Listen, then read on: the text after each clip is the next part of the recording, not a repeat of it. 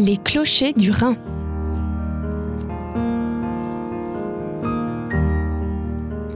Bonjour et bienvenue dans Les Clochers du Rhin, un rendez-vous qui vous permet une immersion dans l'univers des personnes engagées de la vie chrétienne de Strasbourg et ses environs. Aujourd'hui, nous avons le plaisir d'accueillir Claudia Schulz. Bonjour. Bonjour. Claudia Schulz, vous êtes pasteur de la paroisse protestante Martin Busser, une église qui se situe à Haute-Pierre, dans le maillon entre l'hôpital et le Haut-Champ. Vous y êtes en poste depuis maintenant 7 ans et demi. Et pour vous situer sur le plan personnel, vous êtes passionné de vélo. Oui, tout à fait. Dans quelques minutes, vous nous proposerez un petit temps de méditation autour des textes de la Bible, mais avant ça, c'est un peu une tradition dans cette émission, on va chercher à vous connaître un peu mieux au travers de l'exercice des cinq dates clés. Les clochers du Rhin. Notre invité en cinq dates clés. Claudia Schulz, pour mieux vous connaître, je vous ai demandé de préparer cinq dates qui vous définissent. Alors la première date que j'aimerais donc euh, évoquer, c'est celle de 1685. Ce n'est pas la date où je suis née, mais c'est la date de la révocation de l'édit de Nantes par Louis XIV. Alors je vous parle de cette date parce qu'à cette période-là, mes ancêtres français, huguenots, sont partis de la Picardie, la famille Bétac, pour se réfugier en Prusse orientale où le roi de Prusse les a accueillis. Ce qui fait que je suis née allemande et pas française date avant la date. Mais la première date qui me concerne personnellement, c'est 1976. C'était la date de ma confirmation. Et euh, c'était une journée qui pour moi était extrêmement importante quand j'ai été bénie par le pasteur et où j'ai reçu le verset biblique qui m'a guidé toute ma vie jusqu'à aujourd'hui. Dans le premier épître de Corinthiens au chapitre 13, l'apôtre Paul écrit Maintenant ces trois choses demeurent, la foi, l'espérance et l'amour, mais la plus grande des trois est l'amour. Et cette même année, avec un échange scolaire, je suis venue en France pour la première fois, en Lorraine. Et je dirais je suis tombée amoureuse de la France. Ensuite, une autre date qui pour moi était très importante, c'était 1992. C'est l'année où, après tant de résistance personnelle, j'ai vraiment ressenti euh, un appel pour devenir pasteur. D'ici là, j'avais déjà fait des études de français et de théologie, mais dans le but de devenir enseignante. Pas du tout le ministère. Mais euh, voilà, en 1992, ma vie a basculé et je n'ai plus, plus résisté à la volonté de Dieu. Une autre très grande date, évidemment, dans ma vie, c'était 1995, la naissance de mon premier enfant. Je crois que le jour où on devient mère, bah, on change tout. Et c'est l'enfant qui nous change. Mon fils est né, Simon. Et puis ensuite, en 97, le 28 septembre, j'ai été ordonnée pasteur à l'église de Bar, dans le vignoble. Et quelques jours plus tard, je me suis mariée avec Pierre-Étienne et nous avons donc ensemble trois enfants, Simon, donc notre aîné, une fille qui s'appelle Bénédicte et un troisième qui est Lionel. Donc la date est très importante de mariage. Alors j'ai fait mon ministère à différents endroits et puis une date très importante pour moi encore, c'était l'année 2016, où j'ai pu effectuer deux voyages en Afrique subsaharienne, au Cameroun et au Sénégal. Et j'ai pu vraiment découvrir l'Afrique au quotidien et deux églises sœurs, l'église luthérienne du Sénégal et l'église évangélique du Cameroun. Et euh, en lien avec mon ministère, on y reviendra certainement tout à l'heure pour Haute-Pierre, c'était vital pour moi. Voilà, les cinq dates. Super, merci pour cet exercice, Claudia Schulz. C'est pas forcément facile de choisir. Pour certains, c'est dur d'en trouver cinq. Pour d'autres, c'est dur d'en avoir que cinq. Mais en tout cas, vous avez très bien réussi l'exercice. Et si vous me le permettez, j'aimerais encore maintenant vous poser trois questions. Qu'est-ce qui vous a donné l'envie? Qu'est-ce qui a créé, euh, suscité l'intérêt en vous de devenir pasteur? J'ai plutôt envie de répondre par le, le contraire. Qu'est-ce qui m'a empêché pendant longtemps de devenir pasteur? J'avais peur de prêcher. J'avais peur de dire quelque chose au nom de Dieu. Je me suis dit, c'est pas possible. qui, est-ce que je suis pour annoncer la parole? Je n'ai pas du tout euh, euh, l'assurance euh, et, comment dirais-je, oui, la certitude que les choses que je vais dire sont des mots que Dieu me donne. Et j'ai résisté pendant longtemps. Et comme dit en 92, je suis partie en voyage en Angleterre. J'étais dans la cathédrale de York au cœur de la cathédrale en train d'écouter la messe anglaise anglicane. Et puis c'était comme, euh, voilà, la foudre. que Dieu m'a dit, voilà, maintenant, vraiment, tu ne résistes plus, tu deviens aussi pasteur. Je veux que tu viennes et que tu parles mon nom. D'accord. C'était, et j'ai, j'ai- voilà, j'ai déposé les armes. Ok. Et que- quels ont été, euh, depuis ce jour, du coup, quels- les, les éléments, enfin, ou les moments les plus difficiles dans votre vie de pasteur? Les moments les plus difficiles, c'est quand j'ai l'impression qu'il y a tellement de détresse autour de moi que j'arrive pas à aller au, au bout et je trouve pas suffisamment d'aide des personnes autour pour, pour soigner euh, et guérir et euh, redresser. euh, et, et ça, c'est très, très difficile. Quand j'arrive à, à mes limites, en fait. Mm. Ça, c'est difficile. D'accord. Et, et quels, à contrario, du coup, ont été vos, vos plus grandes réussites ou peut-être les moments les plus beaux de votre vie de pasteur?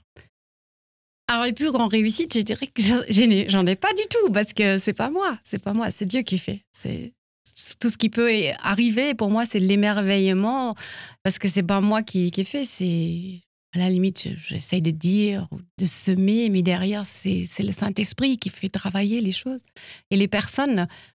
Pour moi, les plus belles réussites, c'est quand je vois qu'il y a des personnes qui vont pas bien ou qui, qui étaient tout petits intérieurement puissent éclore comme des fleurs. Ça, pour moi, c'est le plus beau. Les clochers du Rhin.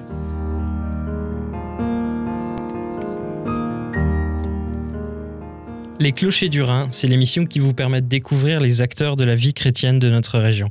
Claudia Schulz, vous êtes pasteur de la paroisse protestante Martin Busser à Haute-Pierre et vous avez préparé pour nous une méditation autour des textes de la Bible.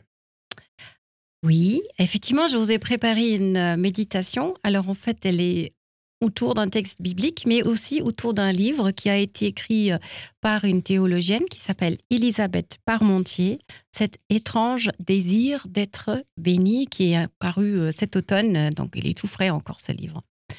Et donc, euh, c'est cela que j'aimerais vous proposer.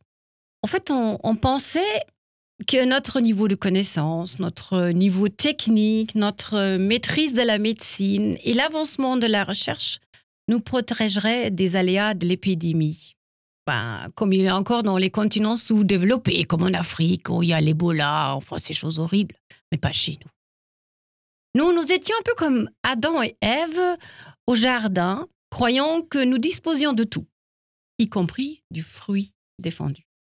Et j'ai vu citer Elisabeth qui dit Pourtant, ce fruit interdit représente l'interdit fondateur d'être comme des dieux, d'avoir tout pouvoir et toute maîtrise et aussi d'échapper à la finitude.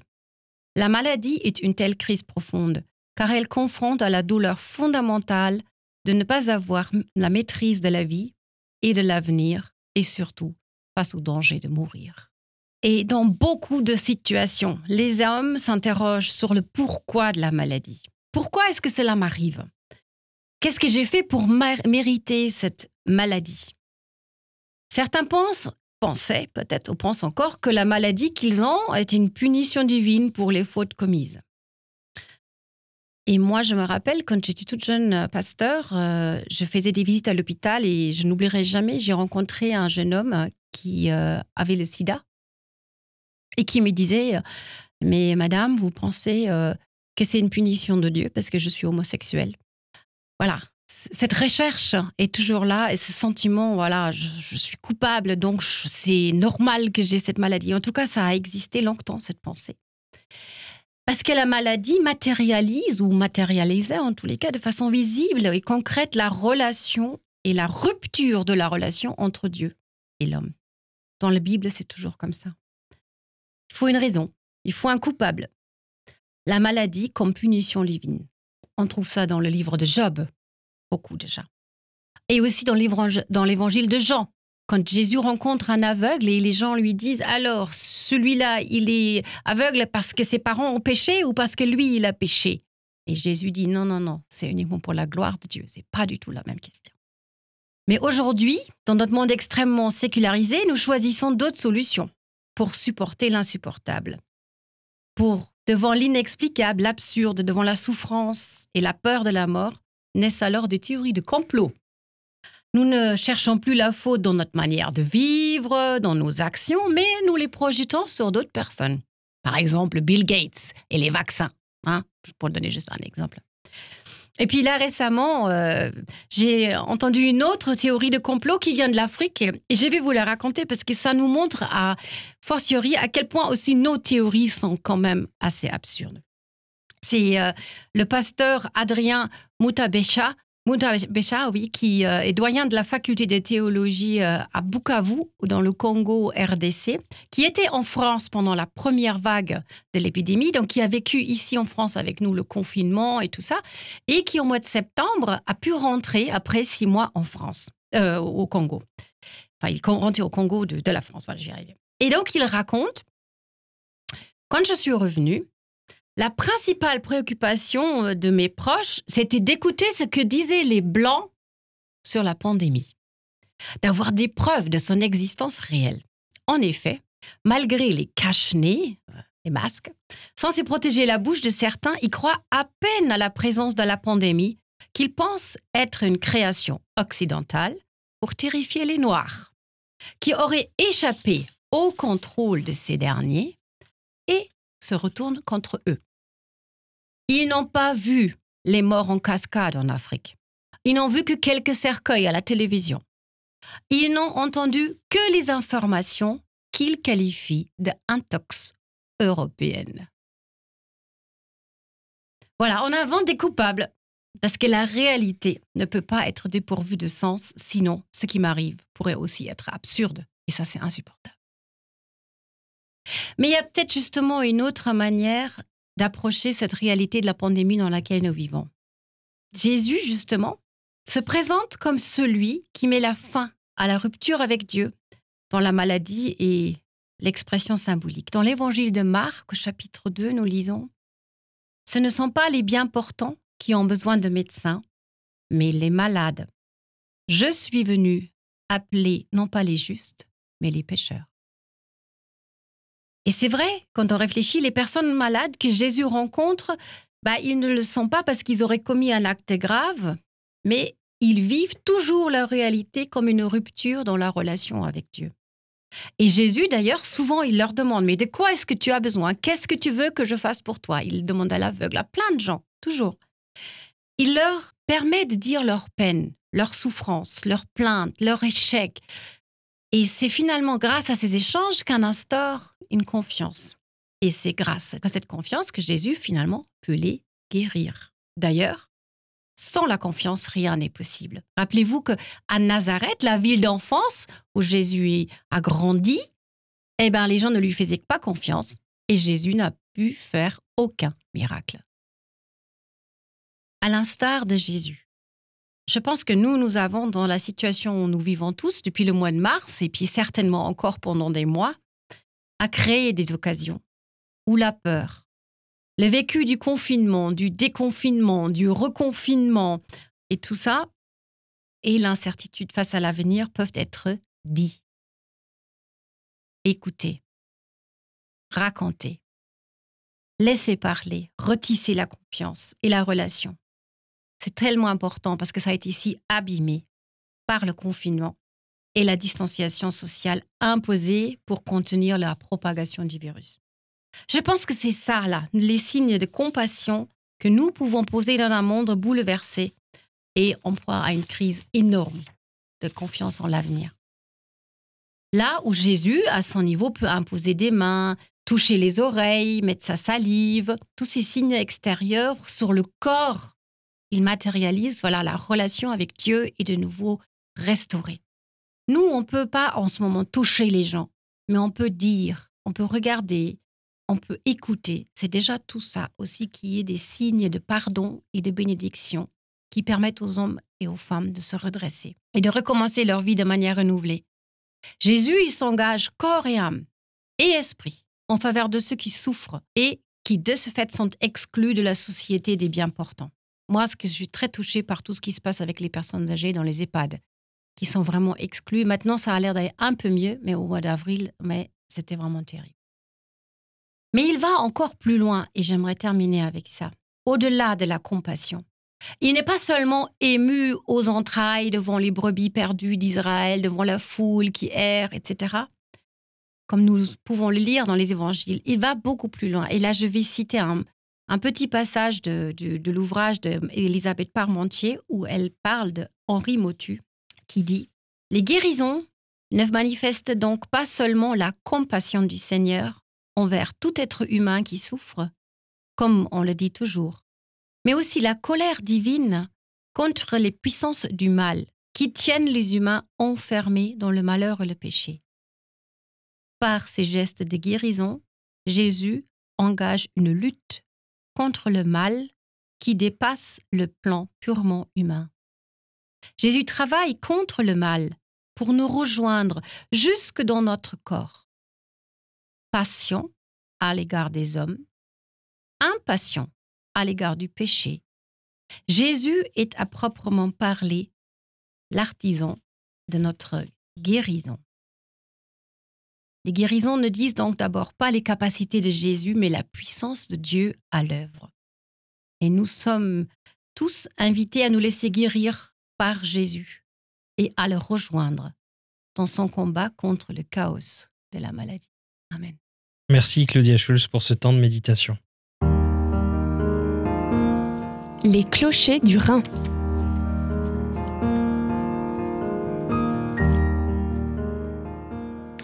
Nous l'avons rapidement évoqué en début d'émission, vous êtes pasteur de la paroisse protestante Martin Busser qui se situe au cœur d'Haute-Pierre. Est-ce que vous pouvez nous parler peut-être un peu plus de cette église et pour commencer, de l'origine du nom Martin Busser?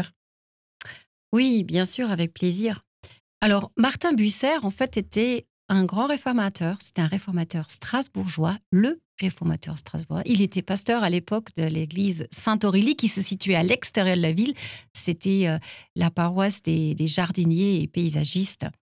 Et donc au XVIe siècle, c'est un réformateur qui a surtout œuvré euh, pour, on va dire, quelque chose de l'ordre de l'œcuménisme. Il a essayé par tous les moyens de mettre euh, en relation Martin Luther, Jean Calvin, Zwingli, pour qu'ils arrêtent de se déchirer sur la thématique, par exemple, de la Sainte Seine, qui était toujours un grand désaccord à ce moment-là, et sur d'autres sujets. C'était vraiment à ce niveau-là un homme aussi avant l'heure pour un dialogue œcuménique.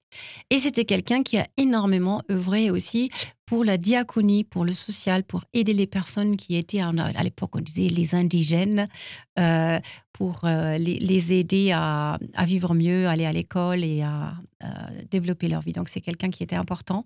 Et effectivement, si ce nom a été choisi pour euh, le centre communautaire Martin Busser, c'est parce que dans le quartier de Haute-Pierre, eh ben, nous avons un quartier avec beaucoup de précarité, beaucoup de pauvreté.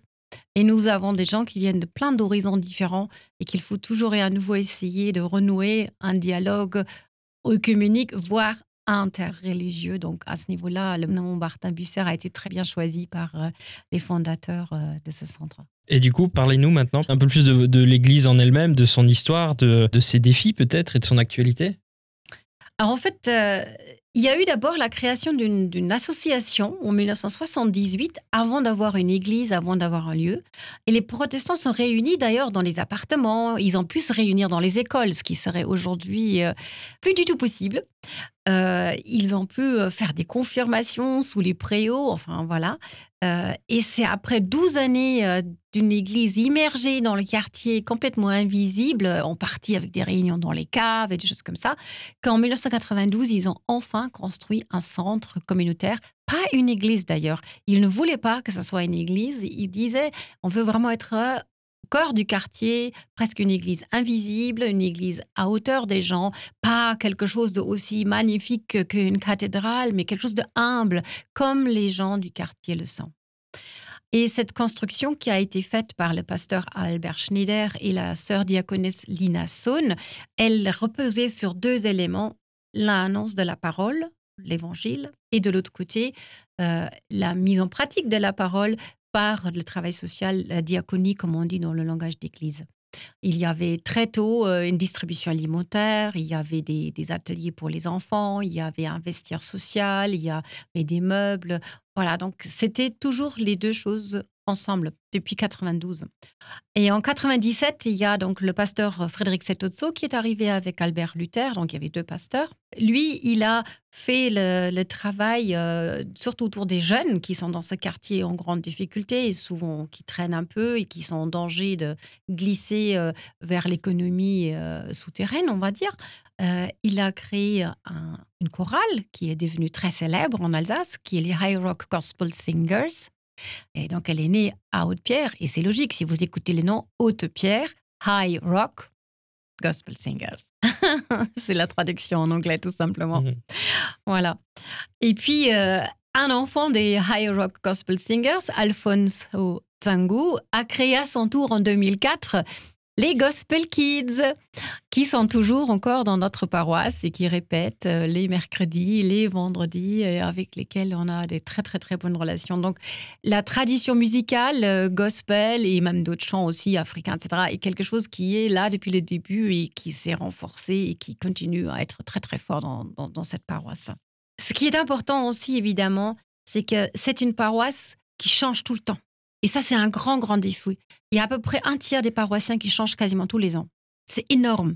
Quand vous prenez des paroisses euh, alsaciennes, il y a une énorme stabilité. Mais dans un quartier comme Haute-Pierre, la population bouge beaucoup, donc les paroissiens bougent beaucoup aussi. Et donc, du coup, pour nous, ce qui est vraiment très important, c'est la valeur de l'accueil. On soigne l'accueil, et tous les gens nous le disent d'ailleurs, qui se sentent très bien accueillis. Euh, un autre euh, aspect très important de notre paroisse, c'est la multiculturalité. Je ne sais pas combien de nations on a chez nous dans la paroisse, mais au minimum 10 à 15. Dans le quartier de Haute-Pierre, euh, on frôle les 60, parfois un peu plus, parfois moins. On a bien sûr des Français, on a des gens de différents pays africains. Il y a des gens du Cameroun, du Angola, du Congo-Brazzaville, du Congo-RDC. On a des gens qui viennent du Togo, du Ghana, euh, euh, ouais, de Rwanda. C'est vraiment extrêmement varié, varié. Des gens aussi du continent asiatique. On a des gens des pays de l'Est, des gens de Haïti, des Américains, donc des USA. Et tout ce monde-là vit ensemble. Ce qui en soi, pour moi, est un miracle tous les dimanches. Parce que dans les pays d'origine, souvent, il y a des tensions les uns avec les autres. Mais comment passer du multiculturel, où chacun vit d'un côté de l'autre, à quelque chose qui est interculturel, où on intergit? Donc, on n'est pas juste voisins, mais on devient vraiment frères et sœurs ensemble. Ça, c'est vraiment un grand défi dans notre paroisse. Et nous avons la chance d'avoir un conseil presbytéral qui est multiculturel déjà. On a vraiment euh, différentes cultures dedans. Et on essaye de s'écouter beaucoup les uns et les autres et de s'influencer et de changer la manière de vivre l'Église au fur et à mesure des années d'ailleurs, que ce soit au niveau des chants, au niveau de la langue, au niveau des liturgies. Euh, on a une liturgie où on a des choses en français, en anglais. Selon les, les, les, mois, on a aussi parfois des choses qui sont chantées en tui, en évé, en Kwasio, ça, vient du Cameroun, en Lingala, ça vient du Congo, euh, en Kinyarwandais, ça vient du Rwanda, par exemple. On fait des prières libres, comme on fait beaucoup dans les églises euh, euh, d'origine charismatique et, et pentecôtiste. Donc, on a complètement évolué dans notre façon de faire le culte par rapport à une paroisse traditionnelle de l'UEPAL. mais voilà, c'est un défi pour que chacun se sente accueilli et que chacun puisse trouver sa place aussi. Un autre aspect très important pour nous, c'est la bienveillance. Les gens viennent avec des histoires, avec des déchirures, avec des ruptures, et on essaye dans la mesure du possible de les accueillir en bienveillant et en accompagnant, en soutenant là où c'est nécessaire, sans évidemment materniser ou paterniser, bien sûr. De soutenir des familles et les personnes précaires. Et la précarité, elle est à tous les niveaux, administrative, juridique, financière, familiale, scolaire. Et puis le dernier point, je, je dirais, c'est qu'effectivement, on essaye de vivre une diversité réconciliée. Tout ce monde-là euh, essaie de respecter l'autre et on essaye de vivre ce que dit en fait l'apôtre dans Éphésiens 2. Par conséquent, vous, les non-juifs, vous n'êtes plus des étrangers ou des gens venus d'ailleurs, mais vous êtes maintenant concitoyens, des membres du peuple de Dieu, et vous appartenez à la famille de Dieu. C'est ça qu'on essaye de vivre euh, de façon certainement fragmentaire, éphémère, certainement pas du tout parfait, mais c'est un petit peu le désir et le souhait qu'on a. Et concrètement, au-delà et en dehors de la question de l'accompagnement et des cultes, on a beaucoup de projets avec les jeunes, pour leur ouvrir les horizons, pour euh, valoriser leur estime de soi et les encourager, accompagner. Et on fait justement avec eux euh, des projets de sortie, de voyage. On a été deux fois déjà à Thésée. Et il est prévu que l'année prochaine, on fasse un échange avec l'église luthérienne du Sénégal, justement, d'aller là-bas et d'accueillir en échange des jeunes chrétiens sénégalais chez nous en été 2021, si Dieu le veut. On peut retrouver plus d'infos euh, sur euh, une page qui vous est dédiée sur le site de l'UEPAL, donc uepal.fr, ou tout simplement sur une page Facebook qui s'appelle Paroisse protestante de Haute-Pierre Strasbourg. Là, je pense qu'un coup de recherche Google suffira à trouver la bonne page Facebook ou euh, des cultes en ligne à partir de 11h sur la chaîne YouTube Évangéliser le Monde TV. Ça. Et, aussi éventuellement sur la page Facebook à ce moment-là. Eh bien, merci pour ce, ce partage. Votre émission Les Clochers du Rhin touche tout doucement à sa fin, mais avant de se quitter, écoutons ensemble la prière pour l'éditeur de Claudia Schulz. Les clochers du Rhin. La prière. Seigneur Jésus, tu n'es pas venu pour nous réprimander, mais encourager, c'est-à-dire sauver. Tu n'es pas venu nous répéter nos manques, nos faiblesses, nos difficultés que nous connaissons parfaitement, mais nous enlever ce qui est lourd, ce qui nous stresse, ce qui nous rend difficile à nous-mêmes et aux autres, et ce que nous ne pouvons pas nous pardonner nous-mêmes. Auprès de toi, il n'y a heureusement aucun prix d'excellence, mais bien heureusement de multiples prix d'encouragement. Alors Seigneur, dispose-nous à encourager les femmes, les hommes, les personnes âgées, les enfants, les adolescents, Dispose-nous à encourager les faibles quand ils défaillent en solitude et les forts quand ils assaillent en maladresse. Dispose-nous à encourager même ceux qui nous découragent, car peut-être ne sont-ils que le reflet de notre hostilité, de nos propres doutes, de leurs propres limites. Ô Dieu, dans l'encouragement, apprends-nous le courage et non pas l'attendrissement. Sois fort en nous, pour que nous devenions forts par toi. Tu es le Dieu qui redresse le roseau courbé et qui dresse l'homme épuisé. Tu es le Dieu du courage, de l'affrontement avec la passion et de l'abondance de la compassion. Tu es le Dieu venu sur la terre pour nous encourager, pour encourager chaque homme, chaque femme et tous les hommes en tenant tête aux puissances ennemies que ton encouragement soit la compagnie de nos courages, vidés au soir de vendredi saint et relevés au matin de Pâques. Amen. C'était la prière pour l'auditeur de Claudia Schulz, pasteur de la paroisse protestante Martin Busser à Haute-Pierre. Les clochers du Rhin.